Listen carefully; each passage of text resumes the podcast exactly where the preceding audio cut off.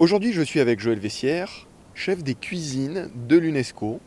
Mais aujourd'hui, on va parler de votre casquette d'administrateur des cuisiniers de France. Alors, quelle est cette association?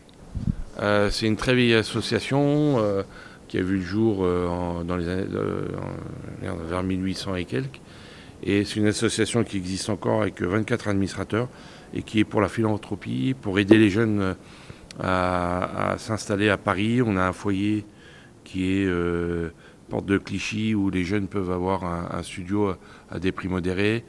On a une maison de retraite. On a une super bibliothèque avec euh, le, le guide culinaire euh, à la main manuscrit par Auguste Escoffier avec des traits très liés, une écriture magnifique.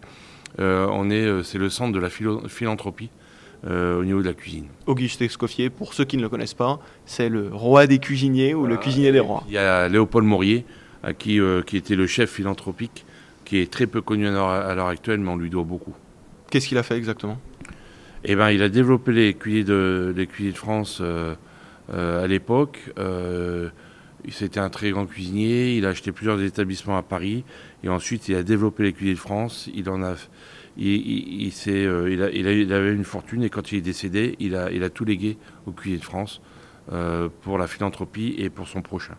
Donc les cuisiniers de France, c'est la philanthropie et la cuisine française par excellence. Exactement, avec un très beau magazine qu'on a qu'on édite quatre, ans- quatre fois par an, euh, de très bonne qualité.